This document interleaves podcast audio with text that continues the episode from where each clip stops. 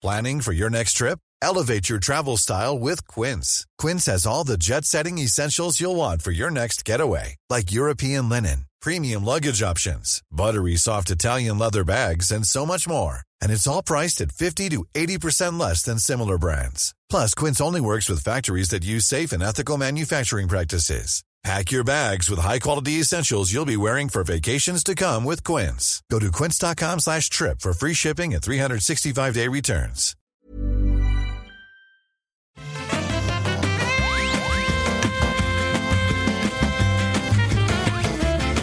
Bonjour à tous et bienvenue sur le Rendez-vous Jeu, l'émission où on vous résume toute l'actu du jeu vidéo. Et aujourd'hui, il y a beaucoup de choses dont je dois vous parler. Euh, C'était un petit peu calme jusqu'à il y a genre euh, deux jours. Et depuis deux jours, il y a plein de choses qui se sont passées, plein de choses dans le domaine du jeu vidéo et mon fils est encore malade. Donc c'est le bordel total à la maison. Euh, il était malade toute la semaine dernière. Là, il a fait une, petite rechute.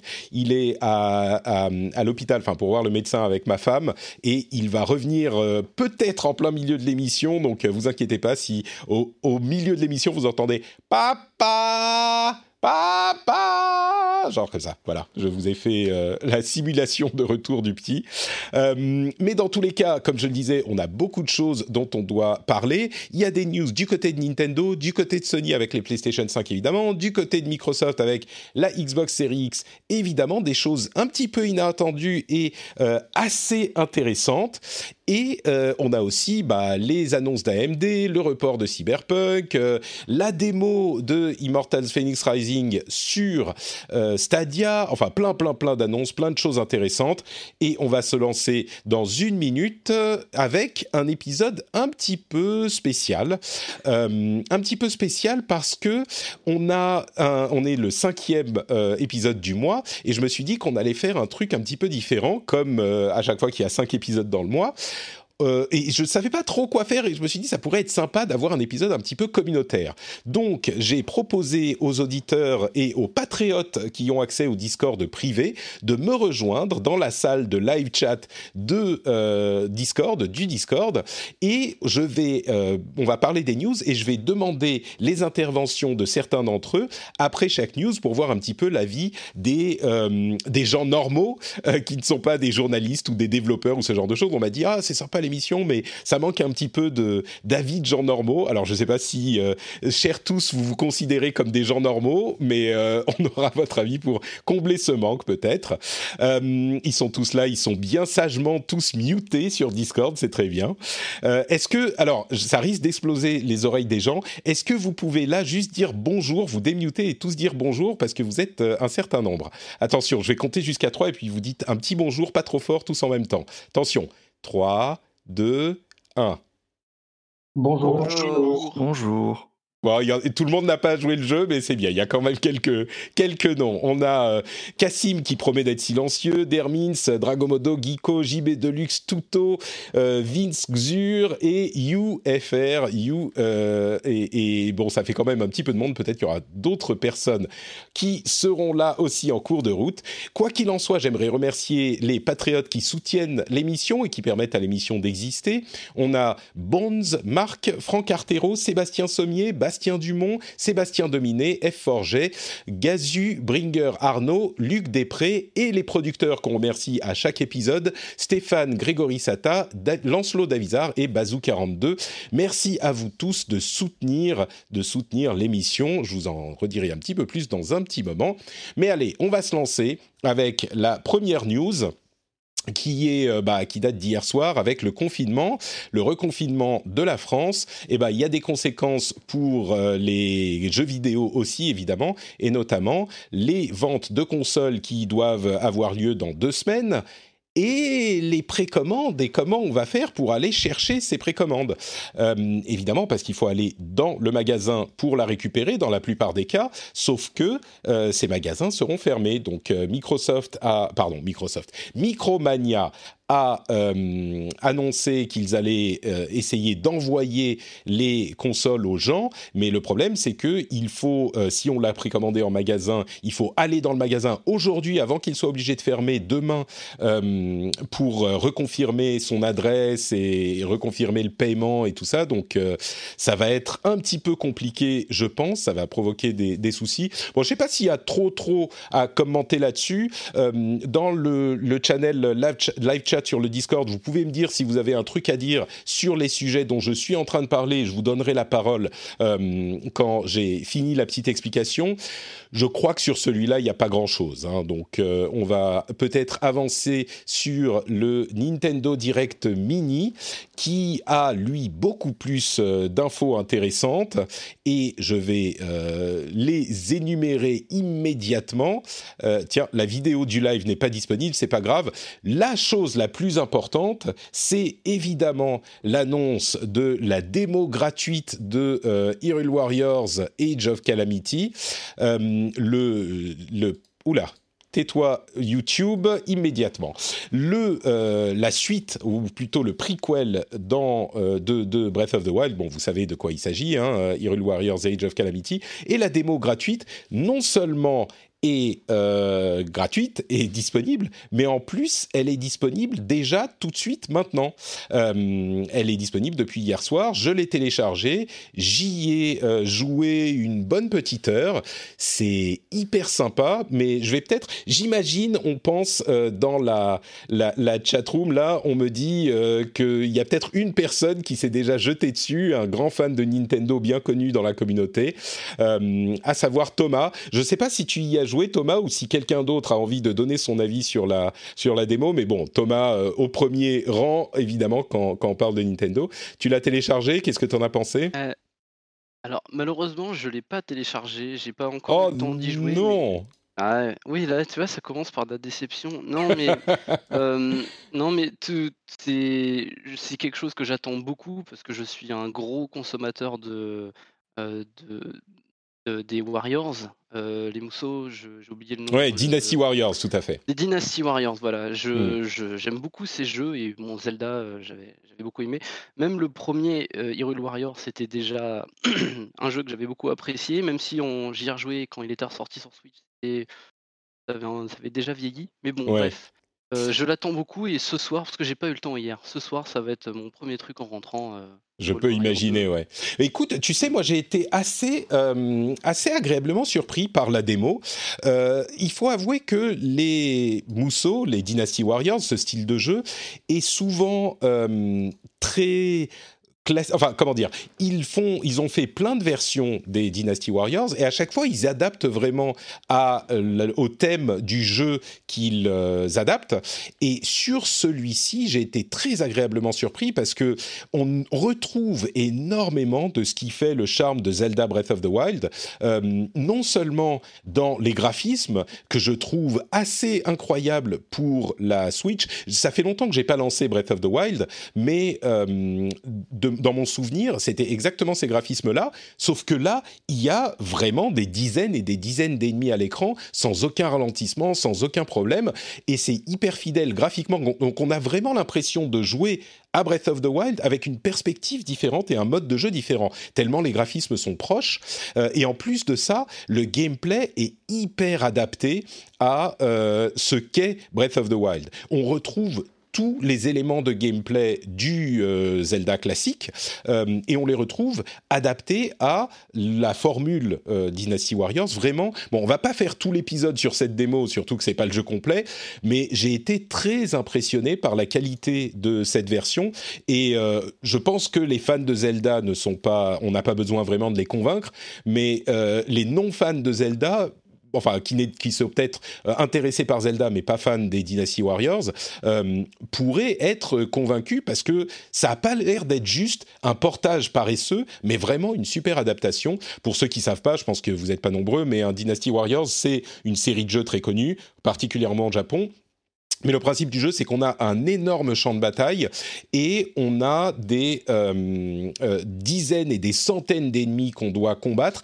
et on doit aller d'un point à l'autre pour combattre des lieutenants, euh, capturer des points, faire des objectifs spécifiques, etc., etc. Et, et là, ça fonctionne très très très très bien vraiment. Et en plus de ça, on peut jouer différents personnages et les différents personnages ont des mécaniques de jeu hyper différentes. Et ça, c'est toujours euh, sympa dans ce genre de jeu parce que ça renouvelle le gameplay et on peut alterner de l'un à l'autre euh, sans immédiatement. Enfin bref. Franchement, sur la démo, alors c'est qu'une démo, mais elle est assez longue. Hein. C'est moi j'ai joué une bonne heure et je crois que j'étais pas du tout à la fin, donc euh, ça vaut le coup de s'y intéresser. Bon, je vais pas, comme je disais, on pourrait faire très longtemps sur cette démo, mais on va avancer avec le reste du Nintendo Direct. Les autres petites infos, c'est euh, l'arrivée de Control et Hitman 3 sur Switch. Alors vous me dites, euh, mais attends une seconde, Control, c'est un jeu dont l'un des atouts principaux c'était le ray tracing. Est-ce que la Switch fait du ray tracing? Eh ben non, ça se passe par cloud streaming. Et ça, c'est pas très surprenant parce que c'était déjà arrivé au Japon pour différents jeux euh, de Capcom, notamment. Je sais plus lequel, mais je crois qu'il y avait eu deux jeux de Capcom qui avaient été euh, lancés sur Switch avec du streaming. Avec du streaming, c'est donc euh, ici Control et Hitman 3 qui arrivent en Occident. pour ma part, je l'ai essayé aussi. Dites-moi dans, dans la communauté si vous l'avez testé Resident Evil 7 au Japon, dit, Thomas, merci. Euh, et Assassin's Creed Odyssey, d'accord. C'était Assassin's Creed Odyssey qui était déjà sur... Euh, on me le confirme de partout, y compris dans la chatroom Twitch, donc euh, merci beaucoup. je l'ai testé, c'est un petit peu surprenant, en ce sens que c'est la qualité qui est pas du tout au niveau de ce qu'on a sur PC. Peut-être que les versions consoles sont de ce niveau, je les ai pas vues, mais euh, sur euh, PC, même avec ma vieille machine qui a 6 ans, la qualité était quand même bien meilleure que le streaming sur, sur Switch. Donc je me demande s'ils ne sont pas dit, bon, on va pas faire des serveurs euh, super surchargés avec des RTX 3080, on va se contenter d'un vieux matos, je suis même pas certain qu'il y ait du ray tracing. on a deux modes de jeu, par contre, ça fonctionne hyper bien. Il y a deux modes de jeu, un mode fluide et un mode euh, performance. Enfin, je sais plus comment ils les appellent, mais un mode plus fluide et un mode plus beau graphisme. Le mode plus beau graphisme, c'est pas incroyable non plus, hein, je vous avoue, mais ça fait la blague et surtout ça fonctionne hyper bien au niveau de la réactivité. Moi j'étais en Wi-Fi, bon depuis la Finlande avec la fibre, mais au milieu de la campagne en Finlande et ça fonctionne très très bien. Euh, à part ça, il y avait deux, trois autres euh, petites nouvelles. Euh, no More Heroes 3 arrive avec les deux premiers épisodes qui, qui, ressortent sur Switch également. Et puis on a les tests de Mario Kart Live Home Circuit, qui visiblement est un petit peu décevant comme on pouvait s'y attendre. Dites-moi si l'un de ces sujets vous intéresse dans la commu, et je, vous donne la parole, mais c'est vrai que le Mario Kart Live n'est pas hyper, hyper convaincant après les premiers tests. J'avoue que je suis pas complètement complètement surpris non plus parce que le principe avait l'air marrant sur le papier, mais vraiment euh, dans la pratique, je pouvais en voir les limites euh, très très rapidement quoi. Bon, visiblement, personne d'autre que Thomas n'est intéressé par, euh, par Nintendo, donc on va avancer sur... Si, quand même, vas-y Thomas. Non, il y avait... Je sais pas si tu allais le dire après, mais ils ont aussi annoncé la date de sortie de Bravely Default 2. Oui, tout à fait, le 26 février, tu as raison. Et Immortals Phoenix Rising arrive le 3 décembre aussi. Donc on a des... sur Switch. Et je crois pas qu'on savait qu'il arrivait sur Switch. Mais... En tout cas, Bravely, on savait pas. Et moi, pareil, ça m'intéresse beaucoup. Ouais, bah Bravely Default, euh, effectivement, c'est euh, un, euh, comment dire Hmm, j'ai pas envie de dire un classique, mais il est tellement beau qu'il y a plein de gens qui sont, qui sont forcément intéressés. Johan, si tu veux intervenir, tu dis simplement dans le, dans le live chat sur Discord que tu veux intervenir et je te donne la parole. Si c'est le cas, dis-le moi maintenant. Mais je sais pas, Bravely Default, c'est un petit peu plus, un petit peu plus j'ose plus dire niche maintenant parce que justement dans la commune on se moque de moi à chaque fois que je parle d'un jeu niche parce qu'il se vend à des millions et des millions d'exemplaires. Mais c'est, disons que euh, c'est pas comment dire Breath of the Wild, euh, Age of Calamity quoi, Bravely Default. Euh, mais voilà pour le Nintendo Live Mini qui était l'un des plus beaux de cette année et c'est le dernier, le dernier qui présente des jeux de d'éditeurs tiers pour cette année. Euh, parlons un peu de la PlayStation 5 du coup. Euh, on a des informations sur plein de choses. La première chose que je dirais, c'est que selon euh, Jim Ryan, donc le président de PlayStation, ils ont vendu autant, enfin ils ont prévendu autant de PlayStation 5 dans les 12 premières heures aux États-Unis, en tout cas, ils parlent des États-Unis spécifiquement, mais ils en ont vendu autant dans les 12 premières heures qu'ils avaient vendu de PS4 les 12 premières semaines de euh, disponibilité de la console. Donc, euh, si on avait l'impression que c'était difficile d'en pré-réserver une, c'est confirmé, on est effectivement euh, dans une situation où ça va être très difficile. Alors, sans même parler du confinement en France, je crois que ça va être dur d'en avoir au moment de la sortie de la console parce que bah, tout le monde se jette dessus. Et alors, je ne sais pas ce que vont faire les gens, comment ça va se passer. Est-ce que les consoles qui n'ont pas été payées mais qui ont été précommandées vont se retrouver remises dans la nature? Les consoles qui avaient été réservées pour la sortie euh, physique, parce qu'évidemment, il y en avait une, une, certaine quantité qui était réservée pour la sortie physique, bah, elles vont être euh, du coup redistribuées en ligne aucune idée. Euh, ça risque d'être un petit peu compliqué, mais en tout cas, la, popularité de la console est assez clairement avérée d'après ces euh, premières informations. Euh, et puis, on a eu les premières les premières, les premiers retours, les premières impressions de la console et de la manette. Euh, les premiers influenceurs ont reçu la console, ont fait des unboxings, tout ça. Les unboxings, c'est pas forcément la chose la plus euh, incroyable euh, qui soit, mais on a eu les retours sur Astro's Playroom. Vous savez, c'est ce jeu démo qui sera inclus avec la console, avec toutes les consoles, et qui est censé montrer comment fonctionne la manette de la PS5. Et ça, c'est intéressant parce que on nous promet encore des choses vraiment différentes et intéressantes sur la manette. Et euh, bah forcément, on, a, on est un petit peu refroidi par ce genre de choses parce que on a l'habitude qu'on nous promette des sensations différentes, etc., euh, etc. Et qu'au final, bah, comme le euh, Rumble HD de la Wii U, bah, ça soit juste une petite vibration euh, pas si différente que ça des euh, vibrations qu'on avait précédemment.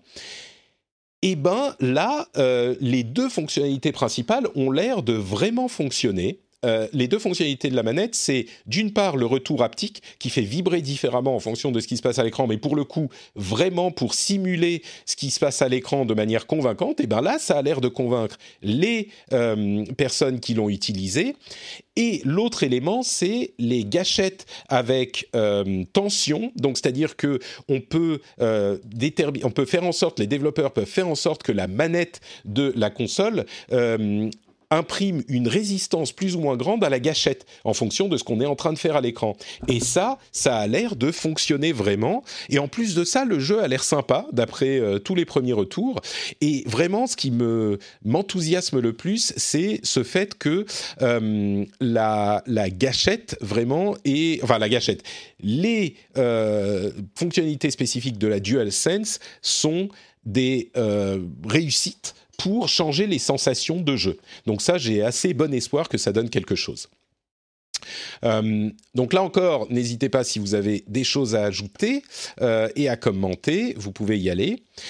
Euh, et puis, on a des informations sur les jeux PS5 en général, c'est-à-dire que le PlayStation Plus va avoir euh, l'ombre de la guerre, euh, Shadow of War de, la série euh, de Mordor, qui est un super bon jeu qui a été injustement torpillé, injustement torpillé à sa sortie il y a quelques années et je pourrais partir dans les détails, mais on va on va pas forcément le faire. Et euh, Hollow Knight, mais en plus Bugsnax, mais attention, seulement sur PlayStation 5 euh, seulement sur PlayStation 5. Euh, si vous êtes sur PlayStation 4, vous n'aurez pas Bugsnax. Donc c'est un petit bonus sympa quand même parce que c'était l'un de ces jeux. je sais plus si on a un. vous vous souvenez de la chanson de Bugsnax qui avait fait beaucoup de bruit, mais euh, bon, c'était un, un, truc marrant. Euh, je ne sais pas si on entend la, la chanson dans le... Hop, je vais faire comme ça et... comme ça. Non, on l'entend pas. C'est pas grave. C'est pas grave, on va pas faire écouter la chanson. De toute façon, on s'en fout, mais c'est sympa d'avoir Bugsnax en plus, on va dire. Euh, et puis, il y a aussi les jeux de la PlayStation Collection. Non, c'est PlayStation Plus Collection. Vous savez, tous ces jeux qui sont ces grands jeux euh, PlayStation 5. Euh, oui, vous me dites que vous entendez sur Twitch, mais on n'entend pas sur, euh, sur l'enregistrement. Donc, je veux pas le faire de cette manière pour que, pour que ça soit pas inaudible pour les gens qui écoutent l'enregistrement ensuite. Donc PlayStation Plus Collection, on a eu la liste complète des jeux.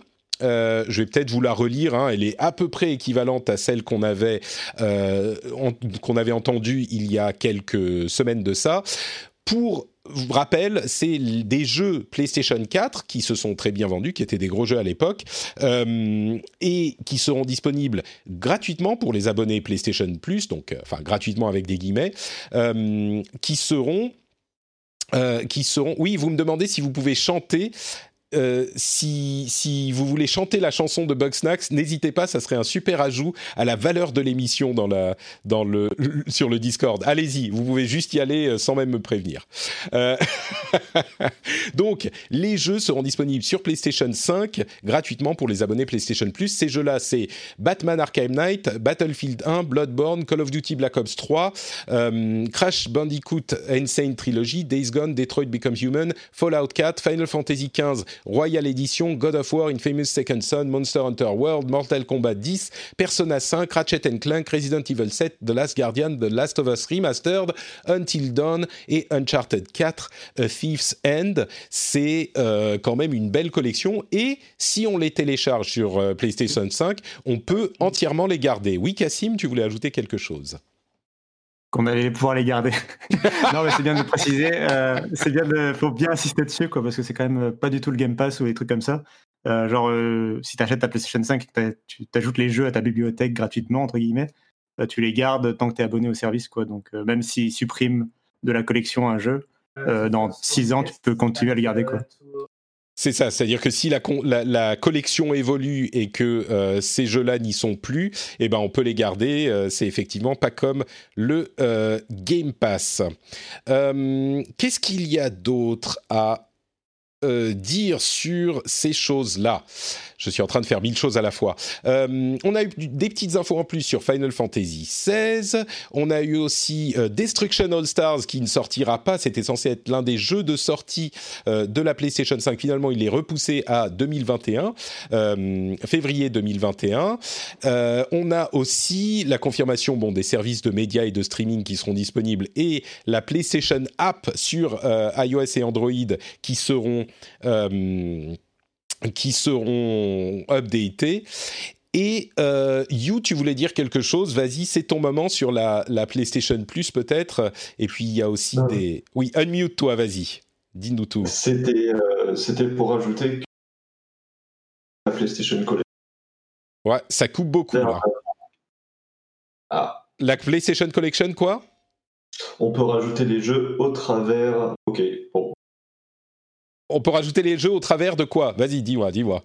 On peut rajouter les jeux au travers d'un browser sans avoir de PS5 dans le PS Plus ou de PS4. Donc, si vous planifiez d'acheter une PS5, vous pouvez le prendre à l'avance. Ah, c'est bon type, merci You, effectivement. C'est-à-dire que même si vous n'avez pas de PlayStation 5, bon, a priori, les jeux seront encore là quand vous l'achèterez, mais même si vous n'avez pas de PlayStation 5, vous pouvez, euh, à travers le store PS5, que ça soit sur l'app ou sur le web, euh, récupérer les jeux comme les jeux PS Plus et vous les garderez aussi, même s'ils sont sortis de la collection. Moi, je pense qu'ils vont ajouter à la collection euh, au fur et à mesure, mais oui, c'est bon à savoir, merci. Merci beaucoup, You. Alors, je suis en train de voir si on peut trouver la musique de Bugsnax.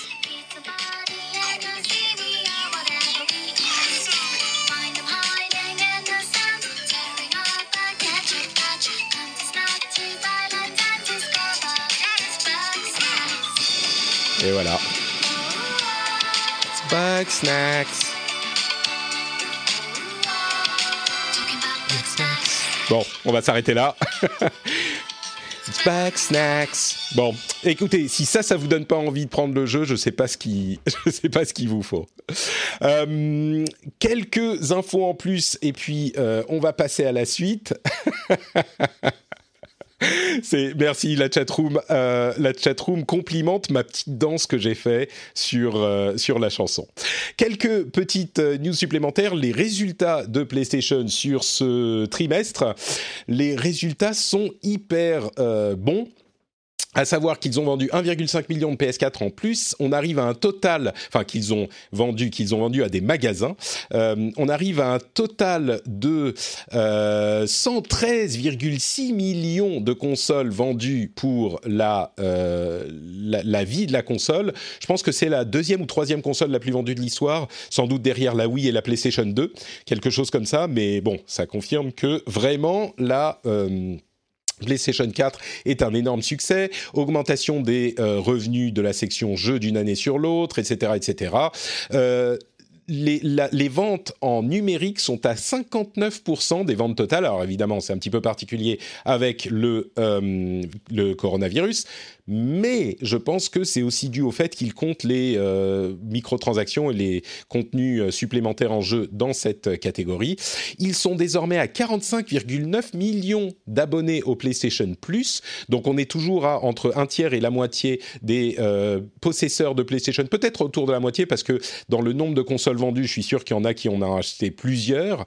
Euh, et puis, bon, bref, tout va bien du côté de PlayStation avec la PlayStation 4. Et le truc qui est intéressant, c'est que euh, on est à fond dans la dynamique PlayStation qui va a priori, hein, selon les analystes, se reporter, euh, c'est se reporter sur la PlayStation 5. Il y a fort à parier. Et merci encore à l'oreillette, en la personne de Thomas, qui me confirme euh, que c'est la PS2, mais la DS et pas la Wii. Moi, j'ai toujours la Wii dans l'idée de la console la plus vendue de l'histoire, mais en fait, c'est vrai qu'elle s'était arrêtée à un modeste 101 millions, je crois, quelque chose comme ça.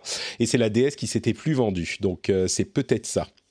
Euh, et puis, on fait la ah oui, vous pouvez euh, précommander, enfin précommander, vous pouvez obtenir votre adaptateur euh, PlayStation Camera pour pouvoir utiliser le PSVR sur PS5. Donc si vous avez un PSVR, vous pouvez aller euh, commander votre PlayStation Camera, votre adaptateur PlayStation Camera pour PS5 euh, pour pouvoir utiliser les jeux PSVR de la PS5 sur votre PSVR de PS4. Et pourquoi c'est important? Vous allez me dire, mais attends, on s'en fout de la PSVR sur PS5.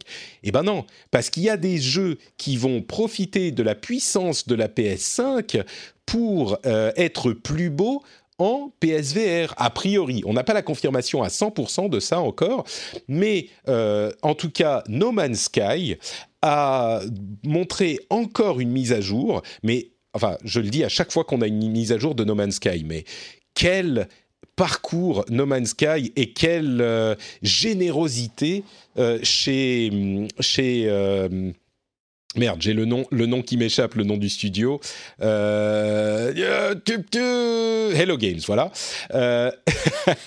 Mais franchement, la, beauté de la nouvelle version de No Man's Sky est saisissante, euh, assez incroyable. Le jeu a continué à évoluer, vous le savez, pendant des années et des années. Et euh, le jeu plus beau, je pense, étant donné qu'il y a une version PSVR, sera plus beau aussi sur PSVR, même si c'est l'ancienne PSVR, quand il est connecté à la PlayStation 5.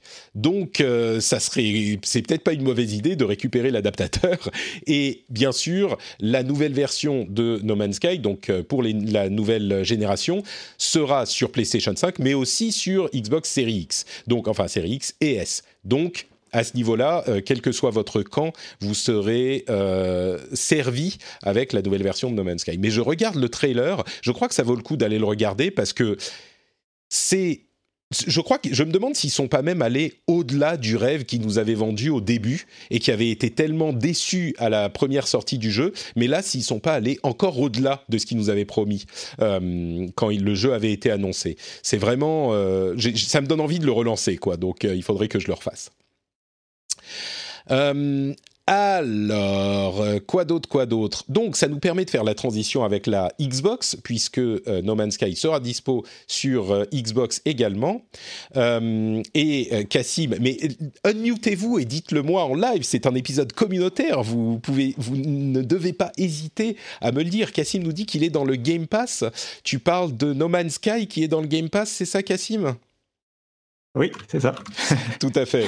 Eh bien, écoute, euh, Game, Pass No Man's Sky, euh, avec Cassim qui tape sur son clavier derrière. Oui, euh, bon, ok. Eh, oh, eh, j'avais dit que j'allais pas trop parler. non, mais tu sais qu'il y a plein de jeux. J'ai entendu un YouTuber me présenter beaucoup de jeux récemment qui étaient passables, justement. Oui, tu, tu, veux parler de la formidable vidéo que je viens de sortir hier sur youtube.com slash notepatrick où je parle des 10 jeux que j'attends avec impatience le jour de la sortie de la, euh, de la next-gen. Et effectivement, il y en a certains qui font partie du Game Pass, tu as tout à fait raison. Euh, et bah justement, puisqu'on parle de Xbox, peut-être mauvaise nouvelle du côté de la Xbox et de la Xbox Series S.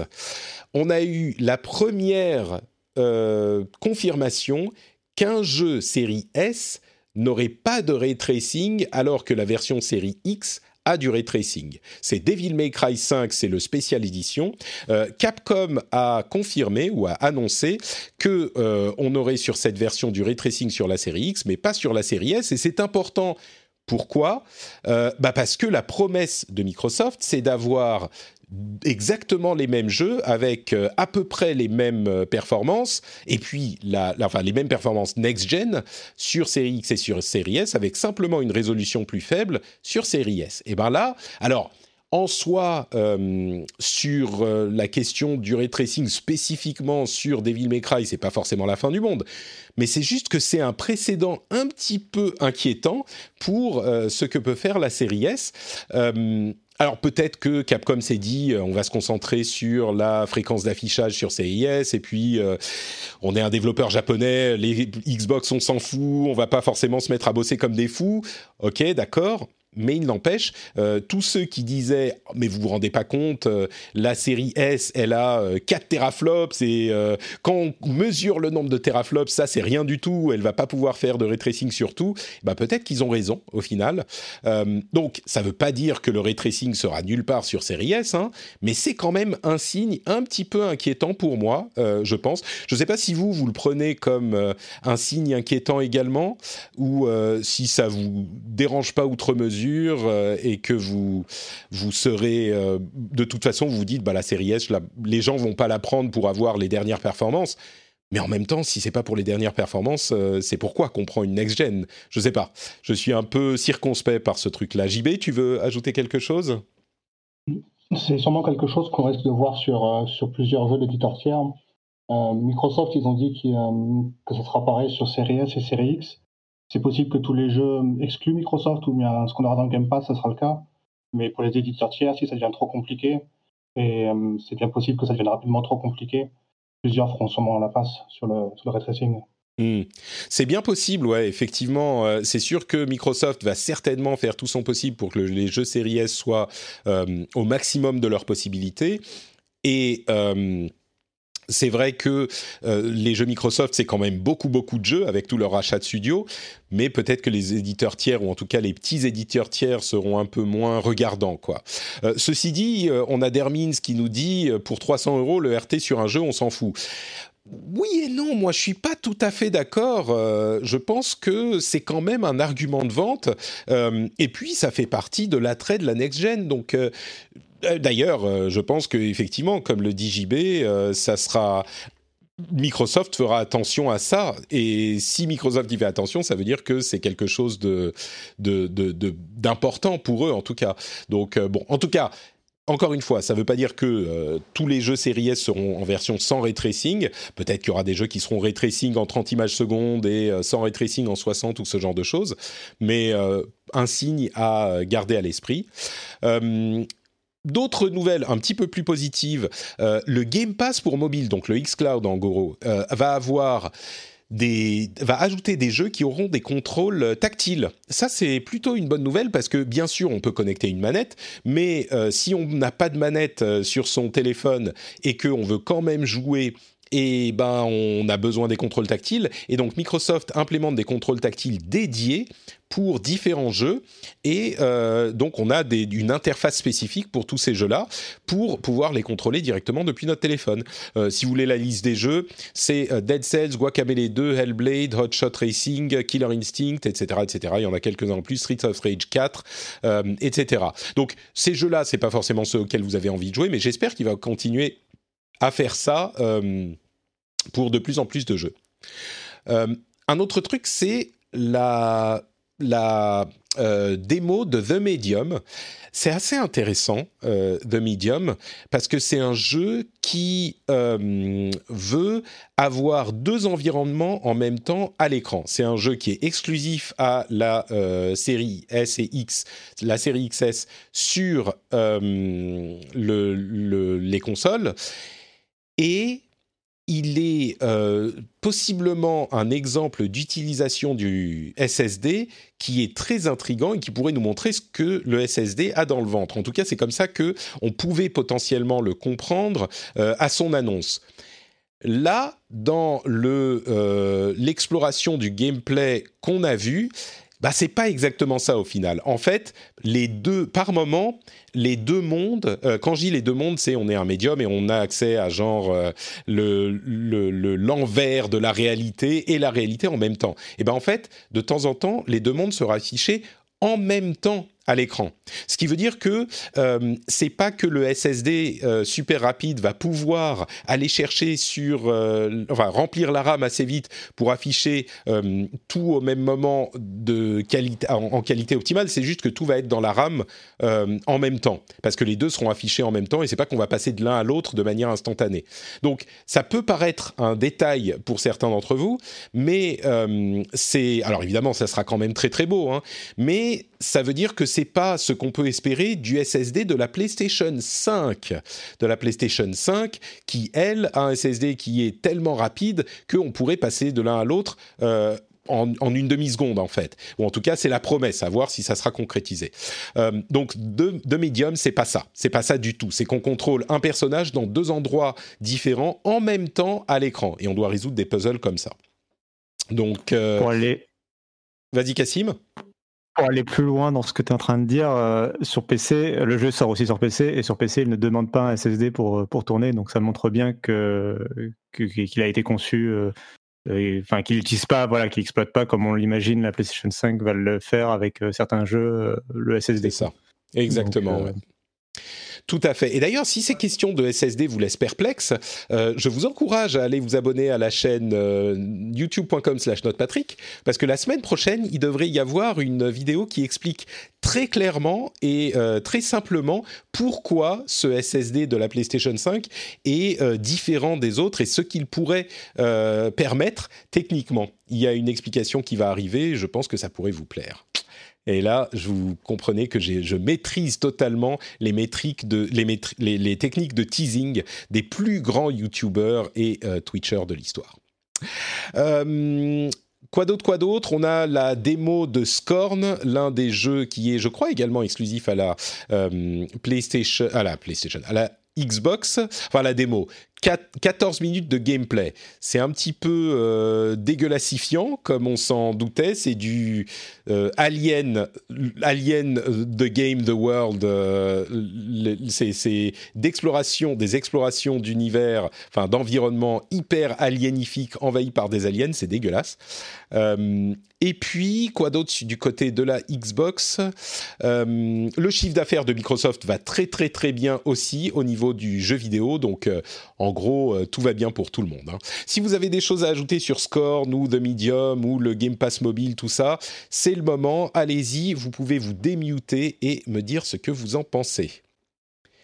Je vois que tout le monde reste timide. Donc, non, vas-y, Sakou, vas-y, Sakou, Sakou, je t'écoute. désolé si j'ai coupé. J'ai juste une question par rapport euh, aux chiffres de Microsoft. Est-ce que ça inclut euh, le, les chiffres Game Pass? Est-ce que les chiffres Game Pass sont pas inclus plutôt dans le cloud de Microsoft? Alors que je, sache, que je sache, euh, le Game Pass c'est du gaming, hein. donc euh, je pense que c'est dans leur revenu gaming. à ma connaissance, c'est le cas. Mais bon, j'allais revenir sur les chiffres justement. Euh, c'est la première fois qu'ils mentionnent le gaming comme l'un des secteurs qui pousse leur chiffre d'affaires euh, à Microsoft en général. Tout à fait. Euh, alors que d'habitude c'était un peu le parent pauvre. c'était plutôt celui qui faisait perdre de l'argent. c'est bien le Game Pass, enfin le Game Pass est bien inclus dans le segment gaming et d'ailleurs c'est un des, une des raisons invoquées par Microsoft pour dire qu'ils vont bien dans ce secteur-là. Évidemment c'est par rapport au confinement et le fait que les gens jouent beaucoup plus aux jeux vidéo en ce moment, hein, qui aide toutes les marques de jeux vidéo. Donc c'est pour ça que tout le monde va bien, dans ce secteur-là en tout cas. Euh, pour, euh, mais par contre, ce qui est intéressant de noter aussi, c'est qu'ils mentionnent le fait que leur first party, c'est la première fois, je crois, depuis toute de l'histoire de Microsoft, qu'ils citent leurs jeux first party, donc les jeux développés par leur studio interne, comme aussi l'un des facteurs qui a permis d'augmenter ces chiffres. Il faut savoir que, en même temps, c'était le trimestre où il y a eu beaucoup de jeux qui sont sortis, les Flight Simulator et compagnie. Euh, et évidemment, il euh, faut bien garder à l'esprit que maintenant Microsoft, c'est le gaming sur PC aussi, et notamment bah, quand les jeux se vendent bien sur Steam, euh, ça ramène du chiffre d'affaires. Donc c'est pas que genre c'est pas que la Xbox se vend miraculeusement bien d'un coup. D'ailleurs, je pense qu'elle se vend pas très bien. c'est plutôt qu'ils ont vendu beaucoup de jeux sur Steam et sur PC et que cette partie-là de leur stratégie porte ses fruits. C'est clair. Tout à fait et le Game Pass, effectivement, j'imagine que ça relève tout le reste de la catégorie également. Euh, bah écoutez, on va faire une petite pause, une petite pause pour vous parler du Patreon. Qu'est-ce que c'est que Patreon? Vous demandez-vous avec curiosité? Eh ben Patreon, c'est un moyen de soutenir l'émission très simplement et financièrement. Euh, l'émission est disponible gratuitement pour tout le monde, vous le savez. Et euh, si vous appréciez l'émission, eh ben vous avez la possibilité, si vous le souhaitez, de la soutenir. Vous allez sur patreon.com/rdvjeux et euh, vous pouvez choisir combien vous donnez, vous pouvez choisir euh, combien d'épisodes par mois vous soutenez, et c'est vraiment entièrement libre, c'est vous qui choisissez absolument tout ce que vous faites, et en plus vous avez des bonus assez sympathiques, comme par exemple au niveau patriote sublime. Si vous êtes quelqu'un de sublime, eh bien vous pouvez le montrer en étant un patriote sublime, et vous avez euh, accès au Discord privé, qui est... Alors il y a un Discord public qui est accessible à tout le monde, hein, vraiment, vous pouvez avoir le lien sur notrepatrick.com. Mais en plus de ça, vous pouvez, si vous êtes euh, soutien à ce niveau-là, et eh ben vous pouvez euh, avoir accès au Discord privé où il y a plein de choses en plus, il y a plein de salles de discussion en plus. Euh, le Discord public, c'est essentiellement pour parler des derniers épisodes et puis de quelques petits trucs en plus. Et puis il y a plein d'autres sujets de discussion avec une communauté de qualité, des gens sympathiques, avenants, bienveillants. Et il y a vraiment, j'insiste sur cette question de bienveillance, on est vraiment une communauté qui est à l'opposé de euh, tout ce qui est euh, toxicité sur Twitter, même sur Twitch parfois ou sur YouTube, sur les réseaux sociaux. Nous, on insiste vraiment sur le fait qu'on est euh, accueillant et cool. Et je pense que je suis assez fier de la communauté qu'on a construite tous ensemble. Et donc, ça, c'est le cas pour tout le Discord, hein, y compris le Discord privé, mais aussi le Discord, le Discord privé. Et si vous êtes dans le Discord privé, ben, vous pouvez participer aux after shows, comme on le fait parfois, en plus de toutes les autres choses. Et puis à cet épisode communautaire euh, auquel euh, participent un certain nombre des membres de la communauté. Donc, c'est sur patreon.com slash rdvjeux. Et bien sûr, euh, c'est le plus important, c'est que vous soutenez l'émission. Hein. Vous vous dites, c'est un truc qui mérite d'être soutenu, c'est du bon boulot que fait Patrick. Et donc, je veux, comme à l'époque où je donnais un petit peu de sous à mon magazine préféré en allant à mon kiosque et en payant quelques euros mon magazine, et ben là je fais la même chose avec des podcasts, sauf que ça fait en sorte qu'il est disponible en plus pour tout le monde gratuitement. Donc vous êtes une sorte de super-héros du podcast. Si vous voulez être un super-héros, patreon.com slash rdvjeux. Hiring for your small business? If you're not looking for professionals on LinkedIn, you're looking in the wrong place. That's like looking for your car keys in a fish tank. LinkedIn helps you hire professionals you can't find anywhere else, even those who aren't actively searching for a new job but might be open to the perfect role. In a given month, over 70% of LinkedIn users don't even visit other leading job sites. So start looking in the right place. With LinkedIn, you can hire professionals like a professional. Post your free job on linkedin.com slash people today. Alors, on va passer au sujet qui fâche un petit peu. Les sujets qui fâchent, c'est notamment le fait que euh, Cyberpunk 2077 est à nouveau repoussé, euh, entraînant du même coup tous ceux qui avaient euh, garanti, promis, juré qu'il ne serait pas repoussé, euh, enfin garanti, avaient estimé, avaient prévu, prédit qu'il ne serait pas repoussé et qu'ils avaient été repoussés genre une semaine plus tard, et ben là ça renfonce un clou en étant repoussé une deuxième fois euh, mais bon, c'est pas trop repoussé, c'est repoussé jusqu'au 10 décembre. Euh, on va pas forcément s'étendre sur le fait que bon, ils ont besoin de plus de temps pour bosser. Certains disent ah ça va faire plus de crunch. Oui et non parce que comme le disait Jason Schreier depuis longtemps, bah ça va, ça devait faire du crunch de toute façon après la sortie pour faire un patch euh, post sortie.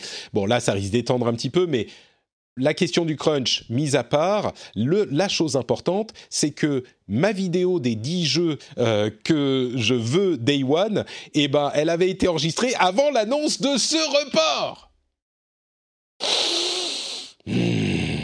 Et donc, euh, j'ai un petit peu l'air d'un imbécile, euh, encore une fois, une fois de plus, sur cette vidéo que vous pouvez regarder sur youtube.com slash notepatrick. non, le truc important, c'est que il y a quand même des gens qui euh, ont réussi à aller insulter les développeurs et les menacer de mort euh, sur les réseaux sociaux, bien sûr, sur Twitter, euh, suite à ce report. Il y a vraiment, enfin bon, bref, l'opposé de la communauté de, du rendez-vous de jeu sur Discord. et autre nouvelle qui fait plaisir à la communauté des PCistes, c'est les annonces de AMD. Alors là, je ne sais pas si certains d'entre vous auront encore des choses à dire. Si vous êtes euh, un petit peu plus au fait des cartes graphiques, je me retourne vers Guillaume. Hein, euh, on ne sait jamais, mais c'est lui euh, auquel je pense. Mais les, cartes graphiques d'AMD, les RX 6000, oula, on a un écho de, ton côté, Guillaume. Il faut que tu te remutes parce qu'on a un écho qui nous, qui nous revient on a donc les, les RX 6000, les RX 6800 XT, RX 6800 et RX 6900 XT. En gros, euh, ce qu'on dit, ce que dit, ce que semble dire AMD, c'est qu'ils font aussi bien, on va dire 5 à 10% de mieux que euh, que, Nvidia pour un petit peu moins cher. Alors dans le cas de la RX 6900 XT, si elle est aussi bien que la euh, RTX 3090, euh, là elle est beaucoup moins chère, elle est à seulement 1000 dollars contre je sais plus 1500 je crois pour la RTX 3000, 3090, euh, mais les deux autres, on, va dire, sont compétitives avec les euh, cartes un petit peu plus, on va dire, haut et milieu de gamme, mais un petit peu moins chères que euh, ces cartes-là. et du coup, bah, Guillaume, maintenant c'est le moment, je vais m'arrêter de parler, donc tu peux te démuter et nous dire ce que tu en penses. Mais là, on t'entend pas, donc c'est un petit peu problématique. Cassim, tu veux ajouter quelque chose? Ah, si, ça y est, non, c'est formidable. Je m'amuse beaucoup avec euh, Voice Meter à le configurer n'importe comment, apparemment. Euh, oui, donc, euh, en fait, ce qui est intéressant, c'est de voir que Nvidia avait anticipé ce placement de, AMD. Tout à fait. Et que c'est vraisemblablement le, pricing agressif de AMD qui fait que les nouvelles cartes génération 3000 sont tout est relatif, relativement accessible comparé à ce, à quoi on est habitué avec Nvidia. Et donc là, il me semble que, grosso modo, le... Alors, c'est la, la, XT, c'est ça? C'est la, la, plus chère 6800. Alors, la 6900 XT, c'est la plus chère et la moyenne, c'est 6800 XT. Ouais, c'est ça. Et donc, euh, elle est, grosso modo, à hauteur de la 3000. Euh, 70, 3070. Euh, bah attends, donc ce que je lis ici, c'est que euh, la, la, 3070 va, va, performer à peu près de manière similaire à la, à la RX 6800. Enfin, ça. Au, au, RX 6800 et que et que euh, la, la, 3070 est, est pricée à 500 dollars à peu près. Donc c'est c'est voilà, on, on, voit que le niveau pricing ils se sont alignés, ils ont anticipé l'arrivée d'AMD quoi. Et tu as raison de le signaler parce que euh, on était surpris du prix des euh, séries 3000 euh, et on peut tout à fait imaginer que s'ils n'avaient pas bien anticipé le truc, ils auraient pu être pricés comme les séries 2000 beaucoup plus haut et du coup AMD aurait enterré Nvidia sur les cartes graphiques parce qu'ils auraient été, je sais pas, 15, 20, 30% moins cher, 30% j'exagère, encore que dans le cadre des très haut de gamme. Et, oui, ils ont très bien joué du côté d'AMD parce que oui, euh, pardon, du côté de Nvidia parce que oui, AMD a des petits euh, trucs à proposer avec euh, les synergies entre les processeurs et les cartes graphiques, mais ça reste de quand on ajoute à la fois les le l'overclocking et les synergies entre les deux éléments, on arrive à 8-10% de performance supplémentaire c'est pas non plus complètement un game changer pour rester dans les anglicismes. Donc euh, on est dans quelque chose qui reste euh, compétitif dans le, dans le cadre de euh, Nvidia.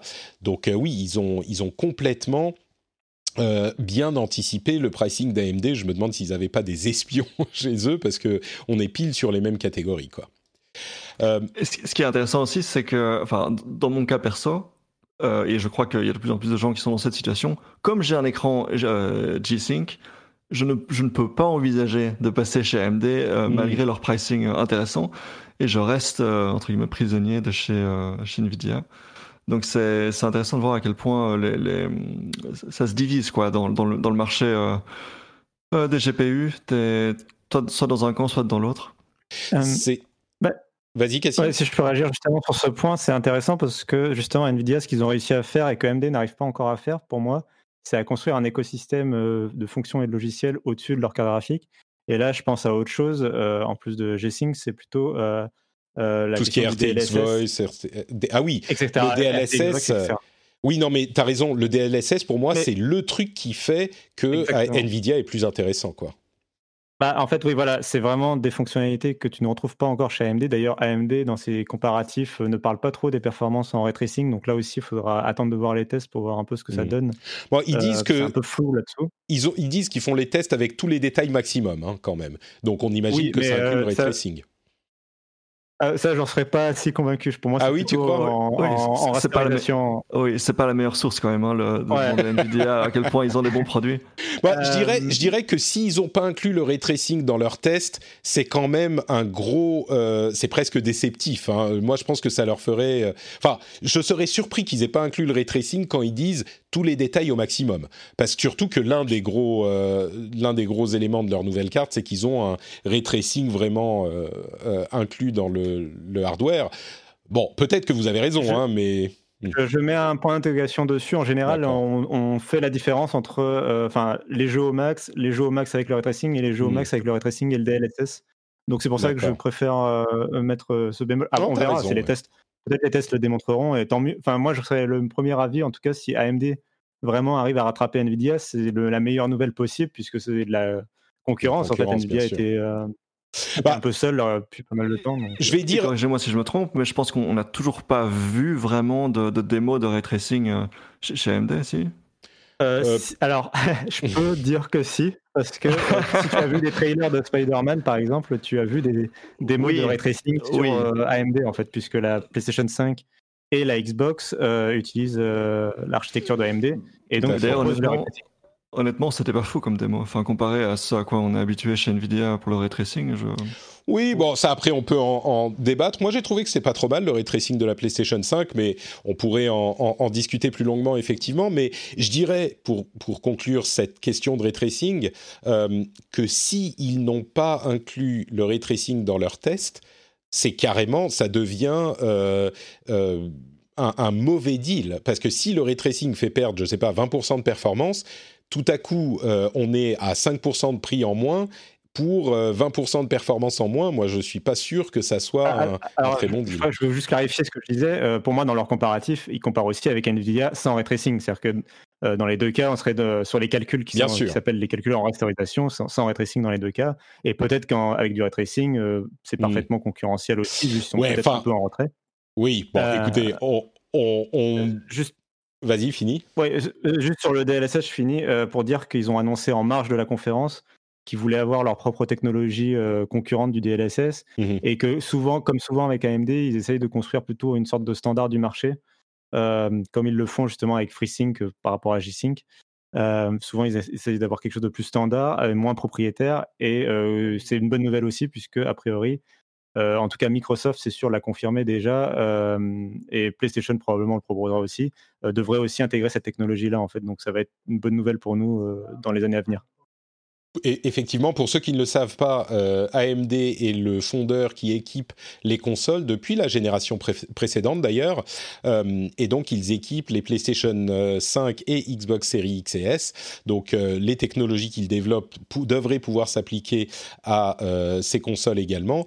Et j'ajoute aussi que euh, le- l'explication du DLSS, pour ceux qui ne, sauraient pas de quoi il s'agit, c'est un moyen de euh, faire des rendus d'un jeu ou d'une image euh, numérique, euh, d'une image de jeu, en résolution plus faible, mais d'augmenter ensuite la résolution, une sorte de d'upscaling qui est fait avec de l'intelligence artificielle qui permet d'avoir une netteté qui est, euh, à vrai dire, assez bluffante, euh, très convaincante d'après tous les testeurs indépendants, euh, une, une augmentation de résolution qui est presque équivalente à un rendu dans cette résolution nativement. Donc évidemment, on fait le calcul en résolution plus faible, donc on gagne une fluidité énorme, et puis on euh, remet la résolution plus grande euh, avec ce processus qui est euh, fait avec de l'intelligence artificielle très rapidement. Donc en gros, ce que ça veut dire, c'est que on augmente de manière hyper significative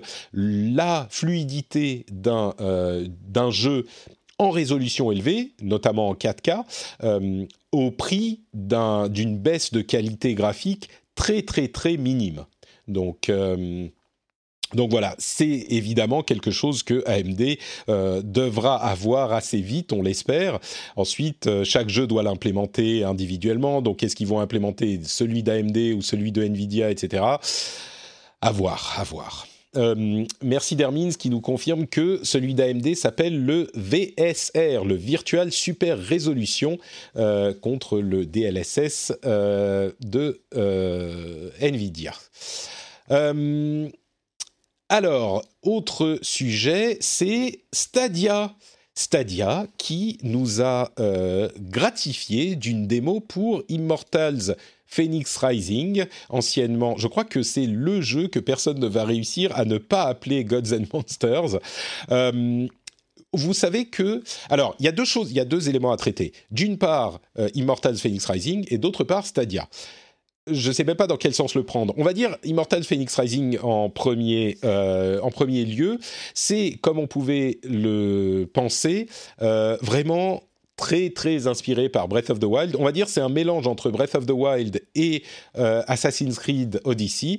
C'est dans une Grèce antique fantasmée euh, mythologique avec des monstres et des dieux.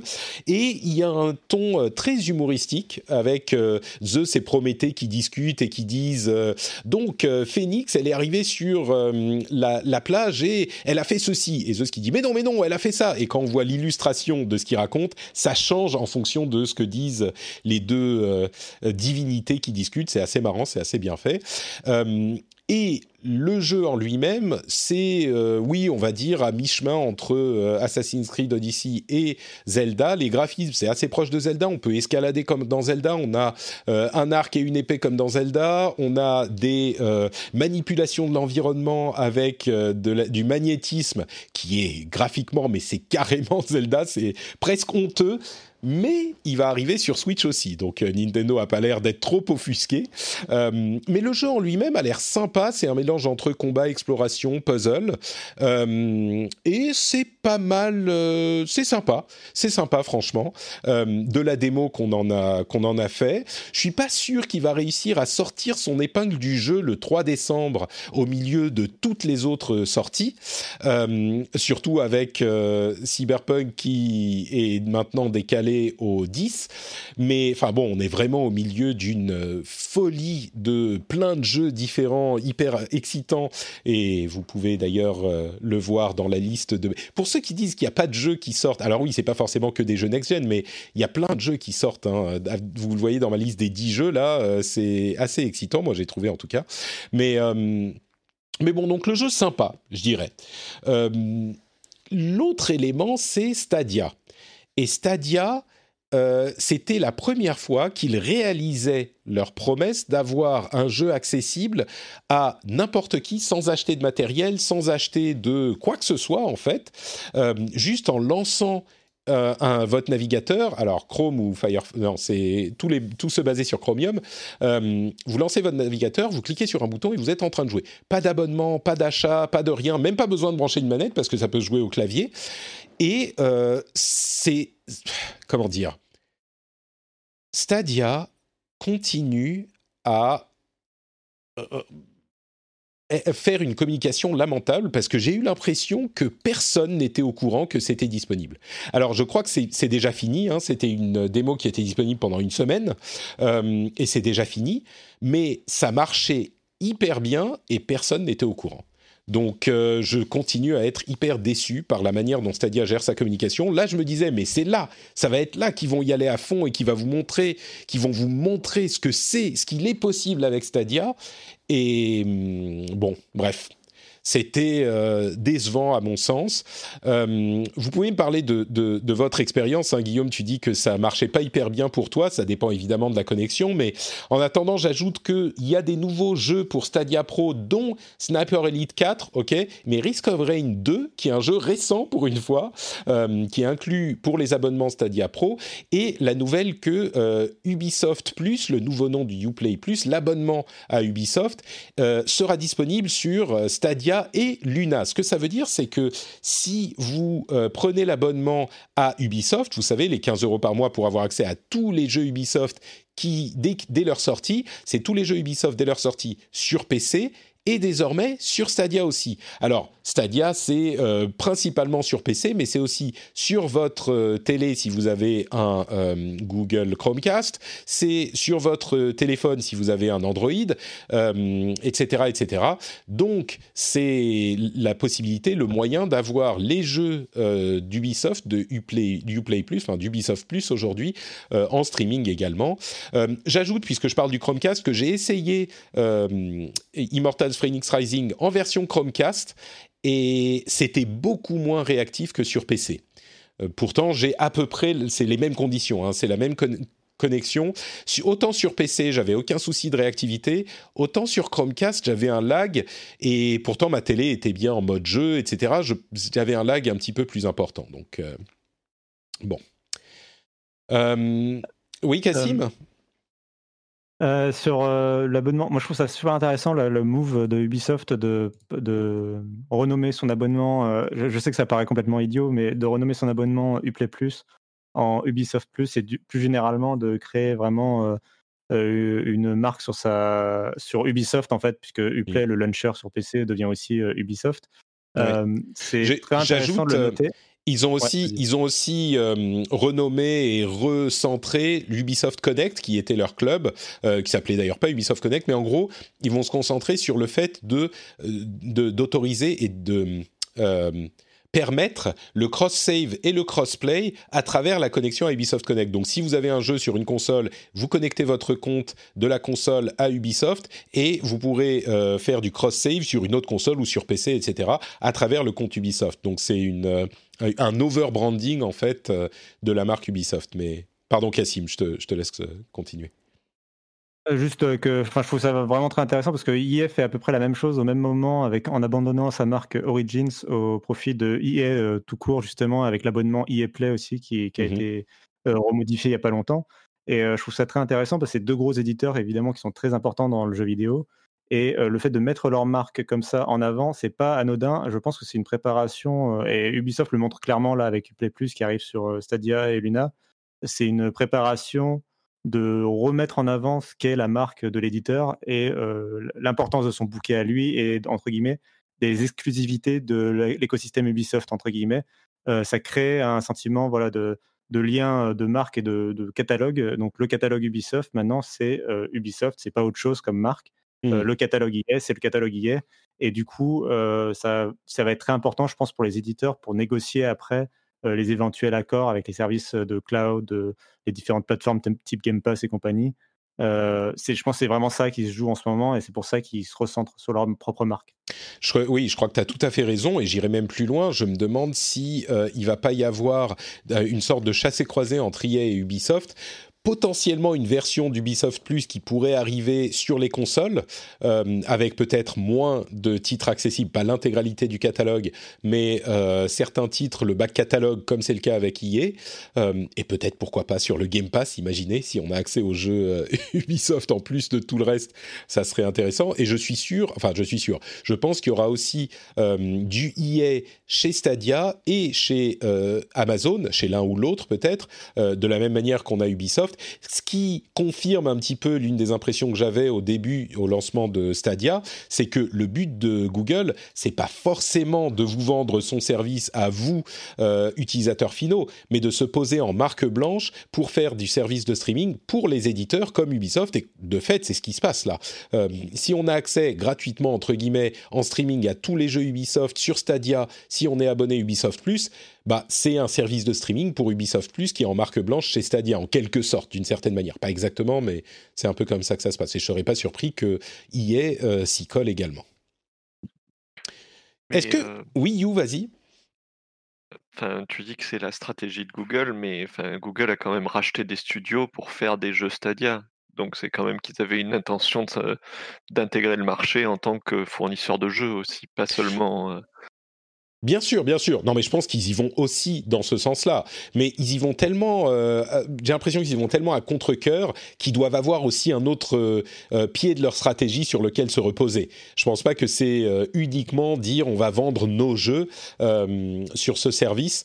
Et ils ont aussi cet autre. C'est un produit d'appel pour faire que le service fonctionne et que d'autres, enfin des clients corporate soient intéressés par le truc également. Je pense, hein, mais évidemment qu'ils sont aussi. Je suis pas en train de dire que euh, Google va abandonner la marque Stadia et faire que de la marque blanche. D'ailleurs, Ub- Ubisoft et Ubisoft Plus sont intégrés à Stadia. C'est pas comme sur Amazon où il y a une chaîne supplémentaire à laquelle on peut s'abonner, la chaîne Ubisoft, qui n'a rien à voir avec la chaîne euh, Luna de Amazon. Donc euh, mais il y a quand même, je pense, ces deux stratégies commerciales du côté des euh, fournisseurs de, de cloud streaming, quoi, enfin de, de cloud gaming. Vas-y, Jules. Stadia, euh, tu parlais que justement ils avaient pas une très grande communication. Là où je trouve que Luna, qui fait partie de Amazon, ils ont une communication intéressante parce que au début ils étaient, ils ont d'abord acquis Twitch et du coup parlé avec les jeux vidéo, etc. Et au fur et à mesure, bah, Luna commence à arriver avec plus, enfin plus doucement et les gens s'y habituent davantage que Stadia qui a été annoncé comme voilà on a Stadia, on a ça. Et le jour où il y a eu la bêta, etc., il y a eu des retours tellement négatifs que les gens euh, ont un peu abandonné l'idée en se disant on va laisser ça tranquille, quoi. C'est- il y a du vrai dans ce que tu dis. Euh, Amazon, il va certainement plus doucement, c'est vrai. Euh, et mais bon, on est encore au tout début du, bêta test. Hein. Stadia, le bêta test, c'était il y a un bon moment et c'était un petit peu plus confidentiel aussi. C'était aussi le premier de ces gros services à être rendu public de cette manière. Donc évidemment, ça fait un petit peu plus de bruit. C'est vrai qu'Amazon y va plus lentement, Euh, mais on ne sait pas encore exactement ce que ça va donner à Amazon. hein. Euh, Les premiers tests sont plutôt concluants, mais on a aussi l'impression qu'il faut une connexion beaucoup plus euh, grosse que pour Stadia pour que ça soit, pour que ça fonctionne. Donc il faut se méfier un petit peu d'avoir un jugement sur ces services à cette étape, enfin en tout cas sur le service d'Amazon. Et j'ajouterais également que le fait de retourner l'opinion dans, euh, pour euh, Google, c'est très facile parce qu'on n'a pas cette barrière qu'on peut avoir avec le matériel euh, et les consoles traditionnelles. N'importe qui peut réessayer Stadia à n'importe quel moment. On n'a pas besoin d'acheter une nouvelle révision de la console ou de faire ce genre de choses. Donc, ils, peuvent. Mais bon.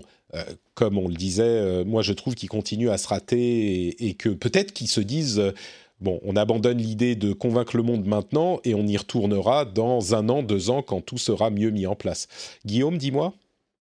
Oui, euh, ce que je trouve très intéressant, c'est ce shift de la part de certains, certaines, euh, certains gros joueurs euh, sur, sur, ce- sur cette industrie, comme, donc, comme le disait Cassim, euh, Electronic Arts, Ubisoft et, et, Micro- et Microsoft de, de proposer donc des, ces offres d'abonnement en, en effaçant presque leur plateforme en disant bah, on oublie un peu Origin, on oublie Uplay et on, on se Ouais, place comme, euh, comme, comme, comme on dit ça. Et alors, ce qui ce qui est intéressant, c'est de voir, c'est- c'est c'est finalement poser ses billes en se disant, ben, c'est ça le futur, c'est on, on oublie, on oublie notre, notre plateforme et on est juste fournisseur sur voilà, Stadia, fournisseur sur euh, Luna, fournisseur sur, euh, ben, sur la Xbox. On peut aussi s'abonner au truc euh, Origin. Ah non, c'est c'est fini maintenant. C'est c'est inclus dans le Game Pass, je pense. Je pense que le, Oui, le Origin Vault, euh, enfin le Xbox Game Vault machin n'existe plus sur. Euh, euh, Corrige-moi si je me trompe.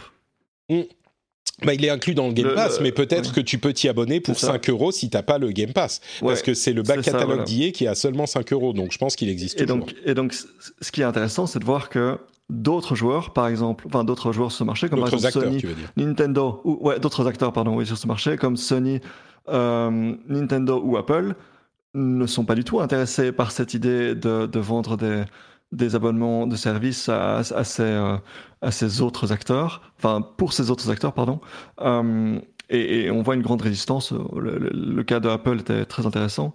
Euh, et je crois que chez Sony, c'est pas non plus très bien parti pour, pour qu'ils accueillent un abonnement Ubisoft euh, euh, Je tel sais quel. Tu sais que EA est sur euh, la console de Sony désormais, hein, le EA Plus euh, est sur la console D'accord, de je ne Sony. savais pas. Et oui, et oui, ils ont, euh, bah, il y a, il y a eu un petit peu de forcing qui a été fait, mais euh, c'est le cas désormais. Et c'est vrai qu'il y a quelques années, Sony disait euh, non, non, nous on veut pas de EA Plus parce que ça serait, euh, euh, euh, comment dire, confusing pour nos joueurs. Ok, d'accord. C'est vrai qu'il y aurait eu plusieurs euh, services d'abonnement différents, mais euh, ils ont changé leur fusil d'épaule il y a quelques années. Je dirais que c'est vrai que euh, EA et Ubisoft semblent, avec leur sortie sur euh, Steam, dans le cas de d'EA, ils, ont, ils sont en train d'amener tous leurs jeux sur Steam, y compris euh, Apex Legends très bientôt d'ailleurs, et puis sur les abonnements sur tous les services. Ils ont clairement changé leur fusil d'épaule, mais je pense que, un petit peu comme on le disait avec Stadia, ils se, ils se reposent sur deux ou trois appuis commerciaux. Ils sont pas en train d'abandonner ni l'idée de euh, vendre leurs jeux directement à leurs euh, fans sur leur plateforme, ni l'idée de les vendre individuellement plutôt qu'en abonnement. Je pense qu'ils se sont rendus compte que euh, il vaut mieux être partout plutôt que de s'isoler. Euh, et c'est vrai que ça va être intéressant de voir si d'autres acteurs suivent la même la même stratégie. Bah, bah oui, justement. J'allais te poser la question, est-ce que tu penses que c'est inévitable pour la plupart des grands acteurs, les, les Square Enix, les Activision Blizzard, de, in fine, ils, ils finiront tous par y passer, ils finiront tous par euh, faire ce, ce shift stratégique et de devenir euh, fournisseur d'un channel sur Luna, sur Stadia, sur, euh, sur Xbox. Est-ce que tu crois que c'est inévitable pour tout le monde ou bien c'est spécifique à certains acteurs? Je crois que dans le cadre des euh, éditeurs comme EA et Ubisoft, c'est cohérent parce qu'il y a tellement, ils produisent tellement que euh, ça peut être cohérent de dire, euh, bah, plutôt que de vous vendre un jeu, euh, on va vous on vendre un abonnement et ça peut être intéressant pour les joueurs de, prendre un truc qu'on va payer 15 euros par, mois. Alors que si tu as un jeu tous les deux ans, payer 15 euros par mois, bon, on met World of Warcraft de côté, mais vous comprenez ce que je veux dire, c'est pas aussi intéressant. Mais rien n'est exclu. hein. Il est tout à fait possible d'imaginer un service d'abonnement au jeu Capcom pour euh, 5 euros par mois, par exemple, qui inclurait tous les de Street Fighter, euh, tous les bonus de Monster Hunter, enfin, etc., etc. Si c'est un petit peu moins cher, ça peut euh, fonctionner. Euh, mais c'est c'est vraiment difficile de savoir. Nintendo et Sony se reposent sur des ventes de gros jeux exclusifs, que ça soit parce que c'est des AAA ou des jeux très attendus. Euh, c'est pas une stratégie qui fonctionne aussi bien avec un service d'abonnement a priori, parce que comme je le dis souvent, Sony préférera vous vendre 4 jeux dans à 70 ou 80 euros aujourd'hui. Euh, on va dire, ils préféreront vous vendre 200 euros de jeu plutôt que euh, 120 euros d'abonnement.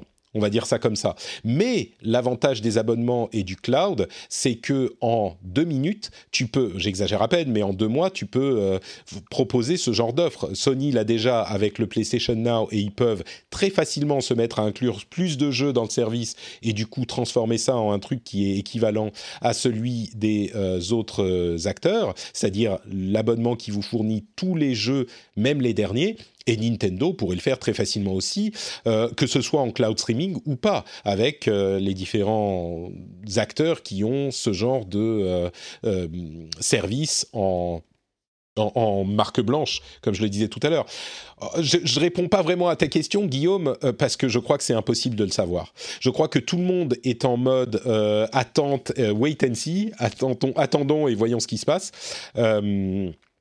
Et c'est difficile. Une chose que j'ai l'impression d'observer, c'est que euh, on, retrouve ce, voilà, une forme de conservatisme du côté du Japon en particulier. Donc les, sociétés comme Nintendo, par exemple, je doute qu'on va les voir euh, faire ce shift sur le cloud gaming. Ça, bon, en plus, ça, me paraît pas stratégiquement, c'est un peu inimaginable pour eux. Mais, mais ce sont toujours les sociétés plutôt américaines, l'Electronic Arts ou Ubisoft, euh, voilà, plutôt français, mais très très très présent. On dire occidental, quoi. En Amérique du Nord. Ouais, c'est ça. Euh, le, donc euh, voilà, c'est bah, côté, côté, Sony, côté. Euh, enfin, Sony a le PlayStation Now, c'est vrai, mais ils font ça en traînant des pieds, quoi. Ouais, ouais, complètement. Mais ce que je dirais, c'est que, à mon avis, c'est beaucoup plus lié à une stratégie de développement et une stratégie de studio interne. Euh, Nintendo, c'est comme Sony, ils vont te vendre 4 ou 5 jeux par an parce que les fans de Nintendo sont très dédiés à la marque parce que les jeux sont de qualité et c'est les jeux qui demandent. Donc, je crois que c'est plus, je, je, crois que c'est plus, comment dire. Euh, stratégique, stratégie financière que euh, traîner des pieds parce qu'on comprend pas ce qui est en train de se passer ou parce qu'on n'a pas envie d'y aller. Mais euh, j'aurais envie de te dire, oui, il y en a d'autres qui vont s'annoncer. Je crois que ça sera le cas, mais je pense qu'on est plutôt dans un moment où les gens attendent de voir ce qui se passe en préparant le cas où. Donc Bon, on, on, conclut avec le cloud streaming en disant que Facebook se lance aussi. Alors, il y aurait plein de choses à dire sur Facebook. Euh, c'est essentiellement des jeux euh, plutôt free-to-play, plutôt euh, mobile, on va dire, type jeu mobile. Mais on peut désormais, alors c'est en test aux États-Unis, dans certains États des États-Unis, et on peut jouer sur Facebook à des jeux en streaming. Donc, bon, vous connaissez bien la, la technologie streaming. il commence comme ça ils, vont, ont tout à fait et facilement la possibilité d'aller beaucoup plus loin et même dans des domaines où on les attend pas. Facebook, ils sont plutôt en interne dans leur petit jardin euh, euh, isolé. Et c'est ce qu'ils font depuis très longtemps, mais euh, même dans ce jardin, ils ont des possibilités d'extension et à voir s'ils peuvent en sortir à un moment avec le streaming, c'est tout à fait possible, quoi. Euh, et puis on va conclure avec euh, quelques news en vrac. Genshin Impact dont on parlait il y a une ou deux semaines. Euh, on a l'information de Sensor Tower qui fait toujours des estimations. Hein, c'est pas des chiffres officiels, mais ils auraient déjà récupéré 245 millions de dollars en quoi un mois d'existence. C'est le plus gros lancement de jeux mobiles de l'histoire des jeux mobiles. alors on dit jeux mobiles, il est aussi disponible sur PC et sur euh, PlayStation 4. Donc, je serais curieux de savoir si c'est compté dans les revenus, j'imagine que oui, mais euh, c'est encore, ça confirme ce qu'on se disait la dernière fois, qui est, euh, bah, c'est tellement important comme événement le fait d'avoir un jeu type mobile avec un business model type mobile et un jeu chinois que ça va forcément faire des émules. Et euh, je lisais une analyse de Daniel Ahmad, l'un des, analystes euh, gaming de euh, Twitter, bon, qui travaille dans une firme d'analyse, hein, mais qui est vraiment très très bon, que j'ai reçu dans Pixels à plus d'une reprise qui disait c'est vraiment intéressant de voir le développement des studios de développement justement chinois qui faisaient de euh, de la comment dire, du, sous-traitant, de la sous-traitance euh, il y a 15 ans et qui aujourd'hui développe des jeux euh, vraiment ambitieux comme Genshin Impact entièrement en interne. Donc bon, je crois que ça confirme que la Chine arrive. Euh, Haven, le nouveau jeu des Game Bakers, vous vous souvenez de Fury? Il faudrait que je le relance, Fury d'ailleurs. Et eh ben, il arrive le 3 décembre lui aussi. Euh, c'est pas du tout comme Fury, euh, comme Fury.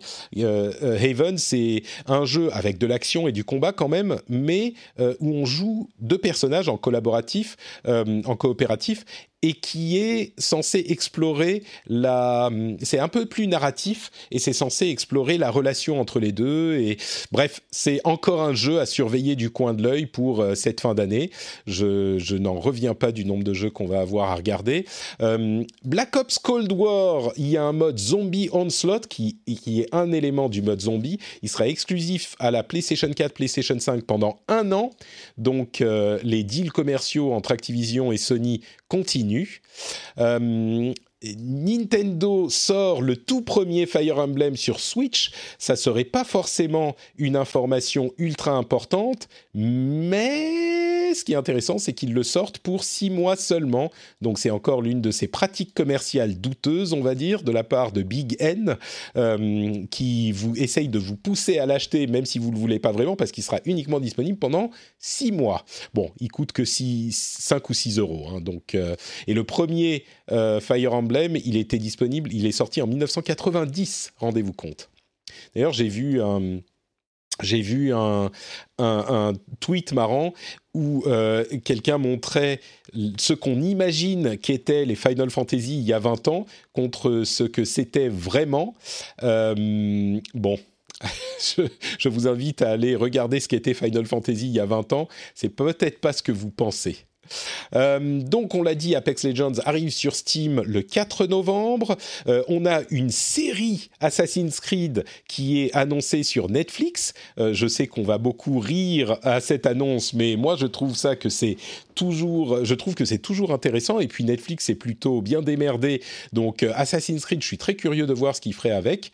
C'est- une série live action, une série animée et une série animée à l'anglais, donc euh, Japanese animé, quoi. Donc une série, euh, une série euh, manga, quoi, si tu veux. euh, mais euh, ah non, c'est une série live action.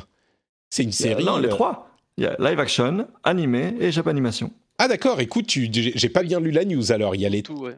Il y a les trois. Eh ben écoute, si ils sont en train de nous construire un Assassin's Creed Universe. Bon, ceci dit, s'il y a une licence qui euh, pourrait accommoder tout ça, c'est bien la licence Assassin's Creed, hein, parce que on pourrait faire des trucs qui se répondent l'un l'autre. Ça pourrait être sympa. Agree to disagree. Euh, et la dernière chose que je voulais évoquer, c'est cette euh, mention, cette, ce tweet de Alex Hutchinson qui euh, travaille pour Google pour Stadia, qui a fait beaucoup de bruit ces derniers jours. Il a dit sur Twitter, oui, les streamers devraient payer les, les éditeurs de jeux pour streamer leurs jeux parce que c'est, c'est, c'est, ils utilisent le contenu des développeurs, ils utilisent les IP des développeurs, et donc ils devraient payer pour ça. C'était suite aux questions de euh, DMCA, euh, de Strike sur Twitch les dernières semaines.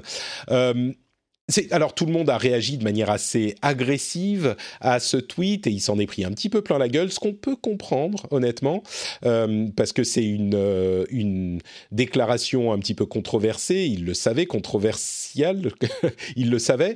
Le truc que je trouve intéressant dans tout ça, c'est que pour moi, le problème, c'est pas que euh, les développeurs ne devraient pas avoir le droit de demander de l'argent aux euh, gens qui streament leurs jeux. Je pense qu'ils ils pourraient, parce que c'est une utilisation un petit peu particulière. C'est vrai que les, les streamers font de l'argent en utilisant leur contenu. Donc, en théorie, je crois qu'on pourrait discuter de la question est-ce qu'ils ont le droit ou pas.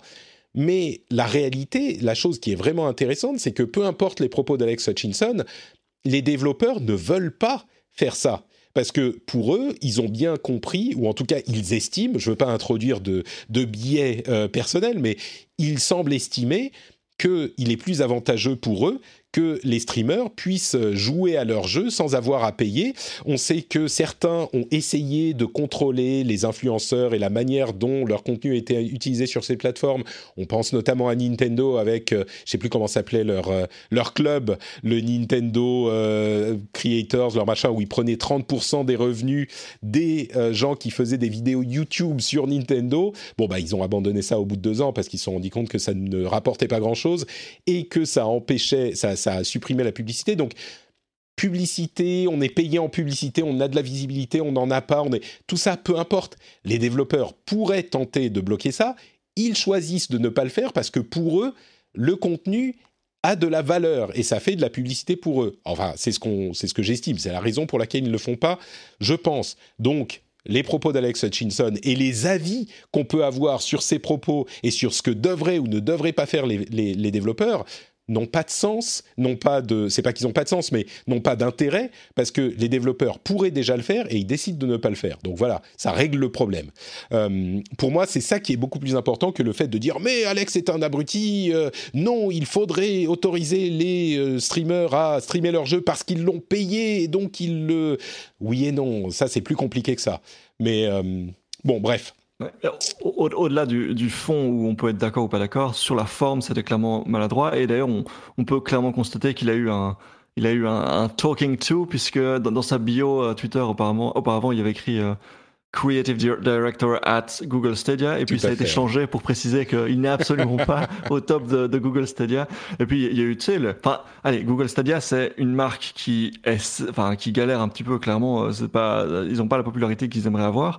Et on a pu voir les, les comptes Twitter de, voilà, de, de, de, de directeurs marketing de, euh, par exemple, de YouTube Gaming pour dire ouais, on est très heureux d'accueillir euh, tous les sûr. tous les youtubeurs qui voilà etc et donc tu te dis mais ce, ce gars allez ce ce gars aurait dû réfléchir un peu quoi enfin C'est sûr. C'est sûr. tellement maladroit de sa part On est assez d'accord. Bon bah écoutez, euh, ça va être euh, la fin de cette euh, de ce formidable épisode communautaire. C'était sympathique de discuter de tout ça avec vous. On va conclure en remerciant Cassim, Dragomodo, Geeko, Saku.net, Tuto et You. FR qui ont participé à tout ça. J'oublie Dermins qui nous disait qu'il était juste là pour écouter. Euh, mais merci à vous tous et merci à tous ceux qui ont suivi sur Twitch également. Euh, pour ma part, je suis Note Patrick sur Twitter, Facebook et Instagram, bien sûr. Vous pouvez également retrouver euh, tous les liens de tout ce dont j'ai parlé sur notepatrick.com, y compris le lien vers le Discord, mais aussi le lien pour s'abonner à la newsletter que je publie toutes les semaines, mais aussi et surtout le lien vers le Patreon du rendez-vous jeu, où vous pouvez soutenir l'émission. Euh, c'est très simple, hein, c'est patreon.com slash rdvjeux et euh, vous pouvez choisir comment vous soutenez, je vous l'ai déjà expliqué. C'est le moment maintenant que l'émission se termine, vous pouvez le faire depuis votre mobile, depuis euh, quand vous rentrez à la maison, vous n'oubliez pas en mettant les clés dans le bol et en enlevant vos chaussures, parce qu'on enlève ses chaussures quand on rentre à la maison, vous pouvez aller soutenir sur patreon.com slash rdvjeux et bien sûr vous abonner à la chaîne YouTube, slash. De toute façon, c'est Notepatrick partout, hein, c'est très simple. Vous cherchez Notepatrick, vous me retrouverez. Je vous fais de grosses, grosses bises et on se retrouve dans une semaine. Et dans une semaine, on sera le 5 novembre, ce qui veut dire qu'on sera à moins d'une semaine de la sortie de la Xbox Series X. Très, très excitant tout ça. Je vous fais de grosses, grosses bises et je vous dis à la prochaine. Ciao, ciao.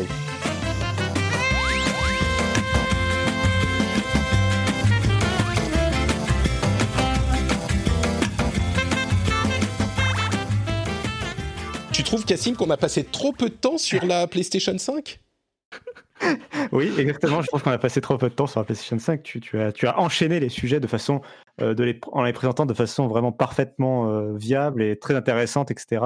Mais euh, peut-être les gens n'osaient pas, vu que c'est le début de l'émission, n'osaient pas autant participer.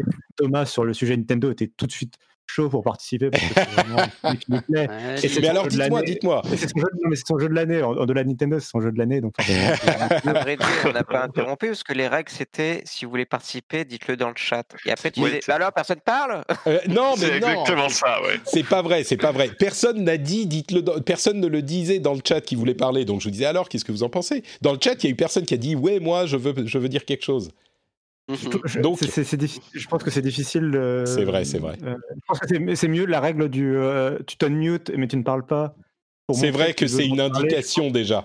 Vous avez écouté, monsieur euh, Ketfi, vous avez tout à fait raison. Unmuté égale je veux parler, c'est parfait. Mais du coup, euh, maintenant je suis en train d'enregistrer à nouveau. On va voir s'il y aura quelque chose à, à- à ajouter dans le dans l'émission. Mais PlayStation 5, il y a des sujets que vous auriez voulu euh, discuter. Vous pouvez vous unmuter pour m'indiquer que vous voulez dire quelque chose euh, ou- et parler tous en même temps. On s'en fout, c'est après l'émission là.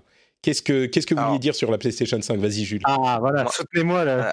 Euh, c'est le moment. Alors moi, c'est non, mais moi c'est juste un petit truc comme ça. C'était sur le fait que, euh, tu sais, ils disent que les 12 premières heures, ils ont vendu autant de PS5 que les 12 premières semaines de que la PS4. Je crois que c'est ça la news. Ouais. Euh, il me semble. Et ben, je trouvais que la PS4 à l'époque, c'était en 2013 qu'elle est sortie. Et, euh, et euh, à l'époque, euh, commander ou précommander sur Internet, c'était pas aussi, enfin, c'était pas encore assez répandu. Oui, tu veux quoi, dire qu'aujourd'hui, on a vraiment la.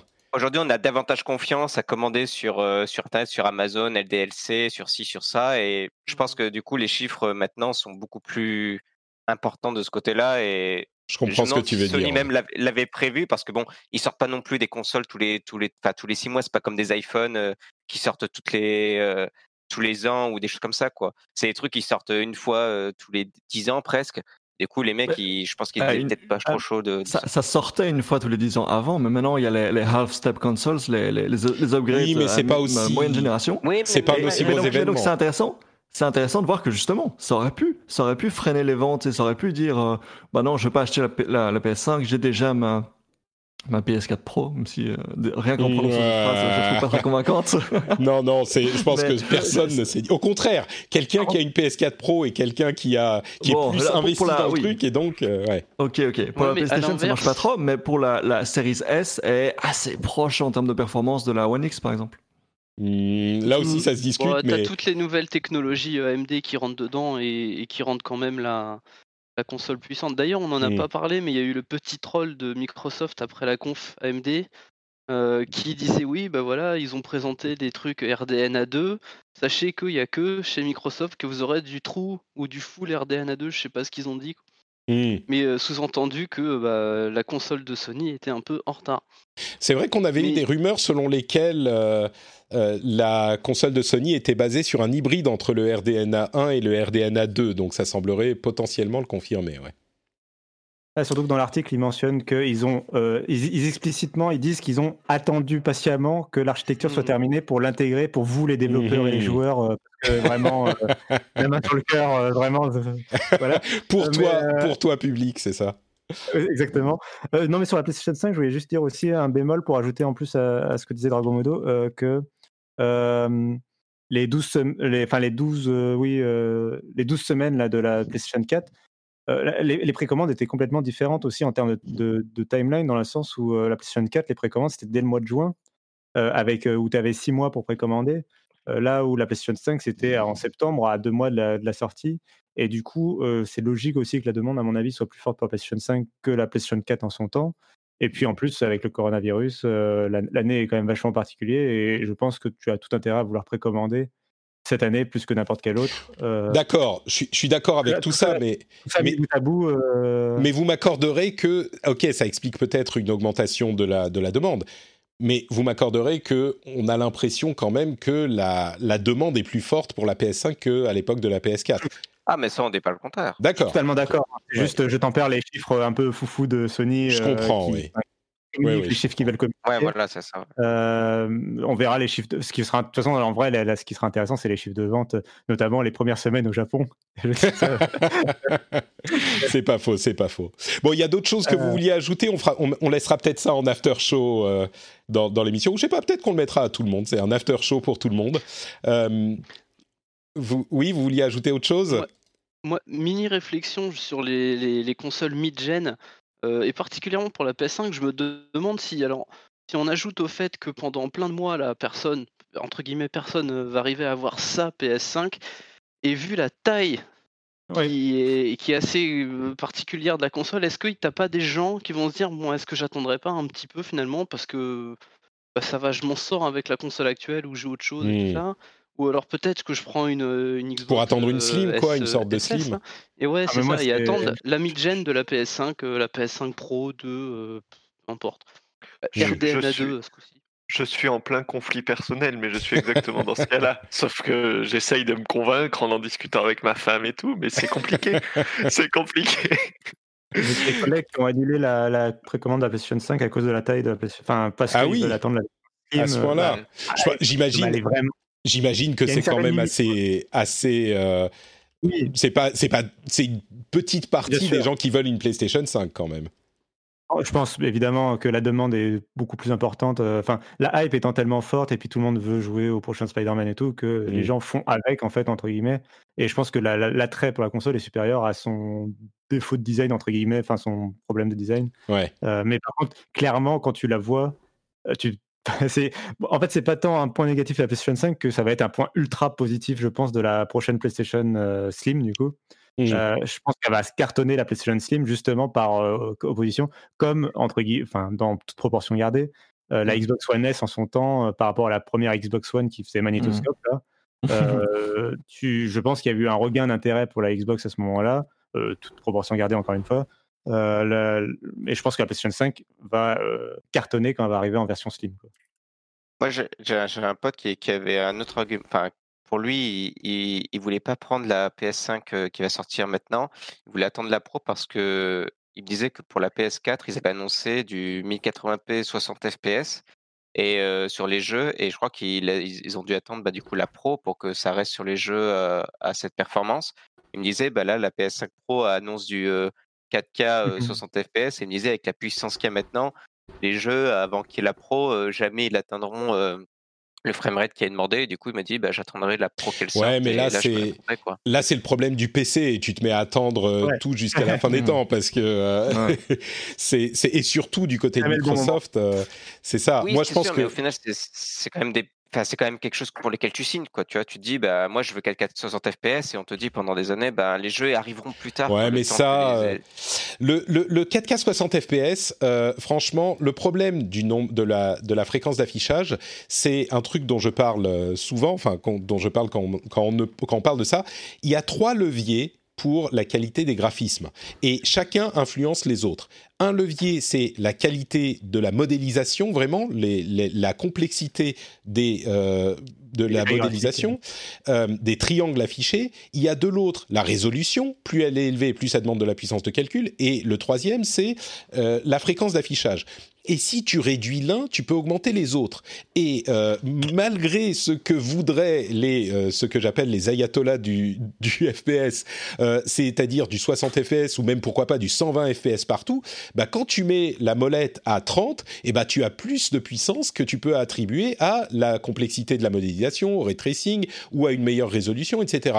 Donc tu peux mettre euh, 5, 10, 20, 40 teraflops, tu auras toujours un intérêt à passer en 30, à moins qu'il y ait des circuits spécialisés qui vont te dire euh, je te fais ça en 60 FPS avec de l'intelligence artificielle et du deep learning pour zéro coût de puissance de calcul et donc on pourra avoir du 60 ou plus, pourquoi pas, c'est possible, ça ça peut tout à fait arriver, mais dans l'état actuel de la technologie, même si tu as 150 teraflops, tu auras toujours un intérêt à passer en 30 FPS et attribuer la puissance que tu récupères à la complexité graphique ou à la résolution ou à ce que c'est. Donc les 60 FPS, ça y est, on a enfin euh, 60 FPS sur les consoles. Il y en aura peut-être plus qu'ailleurs, mais quand on voit que certains jeux ont du mal à attendre les 30 avec la génération précédente, évidemment qu'on a toujours un intérêt à avoir plus de, de complexité graphique euh, pour certains jeux. Donc, euh, bref. Ça reste à débattre, mais euh, je vois ce que tu veux dire. Hmm. Bon, écoutez, Ouais, juste on va. Dernier Allez, point, dernier conclusion, point que je voulais aborder avant. ouais. Euh, en fait, la seule chose qui me fait envie en tant que PCiste de- quand je regarde la PlayStation 5, c'est en fait c'est sa manette et le, en particulier le le- l'espèce de HD rumble qui fait que apparemment euh, quand, quand ton personnage se balade dans le sable, t'as l'impression que tes doigts sont dans le sable. Enfin, des, des trucs assez euh, assez impressionnants au niveau de la- de la- C'est du moteur de vibration. Moi, c'est Mm. pas euh. C'est la, ah non, les- c'est le seul truc qui m'intéresse. Attends, tu disais quoi? C'est les gâchettes à retour de force, moi, qui m'intéresse. Le côté de pouvoir tendre une gâchette. euh, Enfin, j'ai vraiment hâte de tester ça, de pouvoir euh, Ok. avoir ouais. une gâchette qui soit plus résistante selon les situations et tout. Là, ça me. Ouais, ça me- ouais, de, de et tu- manière générale, de manière générale, c'est la manette qui m'intéresse et je me demande si je vais avoir droit in fine à cette technologie-là sur, sur PC ou pas. À voir, à voir, peut-être dans quelques années, pourquoi pas. hein. Mais c'est vrai que, étonnamment, on, on nous promet des, des belles choses avec chaque génération, avec chaque manette. Euh, généralement, c'est plutôt raté. On se souvient de la manette de la PS4 avec son touchpad qui était plutôt underwhelming. Euh, Le- le là, de ça peut, c'est ça exactement le bouton de carte. Là, ça pourrait être quelque chose de sympa avec ces, ces effets de résistance et tout ça. Donc, euh, bon, écoutez, on verra. Je coupe l'after show. Ça, c'est euh, ce à quoi vous pouvez vous attendre. Là, je vais mettre cet after show dans les deux versions de l'épisode parce qu'on a discuté de sujets dont on parlait dans l'épisode. Et puis, bon, c'est la fête, c'est communautaire.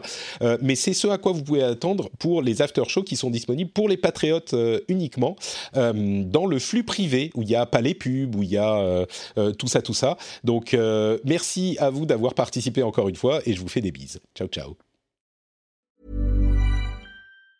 Hi, I'm Daniel, founder of Pretty Litter. Did you know cats tend to hide symptoms of sickness and pain? I learned this the hard way after losing my cat, Gingy. So I created Pretty Litter, a health monitoring litter that helps detect early signs of illness by changing colors, saving you money and potentially your cat's life. Pretty Litter is veterinarian developed, and it's the easiest way to keep tabs on your fur baby's health right at home. Go to prettylitter.com and use code ACAST for 20% off your first order and a free cat toy. Terms and conditions apply. See site for details. When you make decisions for your company, you look for the no brainers. And if you have a lot of mailing to do, stamps.com is the ultimate no brainer. It streamlines your processes to make your business more efficient, which makes you less busy.